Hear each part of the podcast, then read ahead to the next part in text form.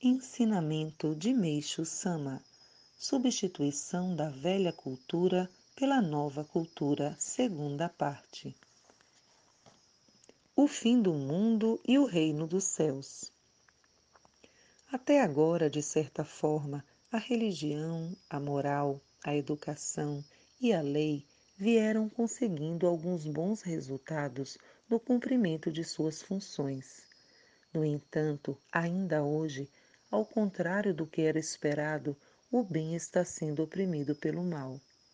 A preocupação existente de que o material atômico venha a ser utilizado de forma maléfica é uma prova do que estamos dizendo. Ao mesmo tempo, precisamos aprofundar outro aspecto da questão.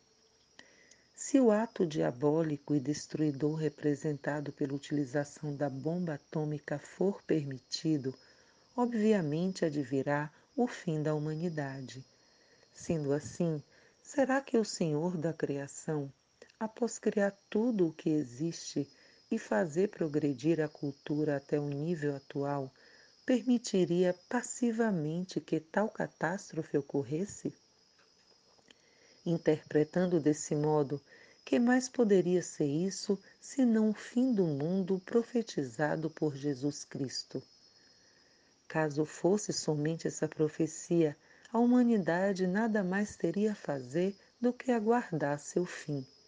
Entretanto, Jesus Cristo também disse que está próximo o reino dos céus. Torna-se evidente, portanto, que essas duas grandes profecias estão indicando o futuro do mundo, ou seja, que virá o fim do mundo e também o advento do reino dos céus foram previstos ainda a segunda vinda de Cristo e o advento do Messias. A propósito, também devemos pensar que para ficarmos absolutamente livres da destruição atômica é necessário transformar o mal em bem, conforme já explanei. E quem poderia ter poder para isso a não ser o próprio Messias? Não obstante, mesmo ocorrendo essa grande transformação, haverá muitos que não se converterão ao bem.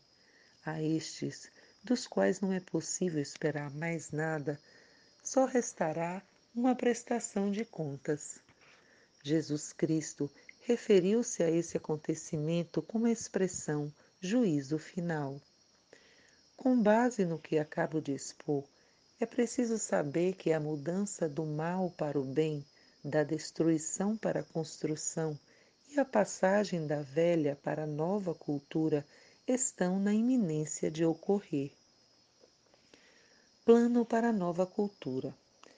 O plano para a nova cultura já está devidamente preparado, mas não foi elaborado nem pela inteligência nem pela força humana.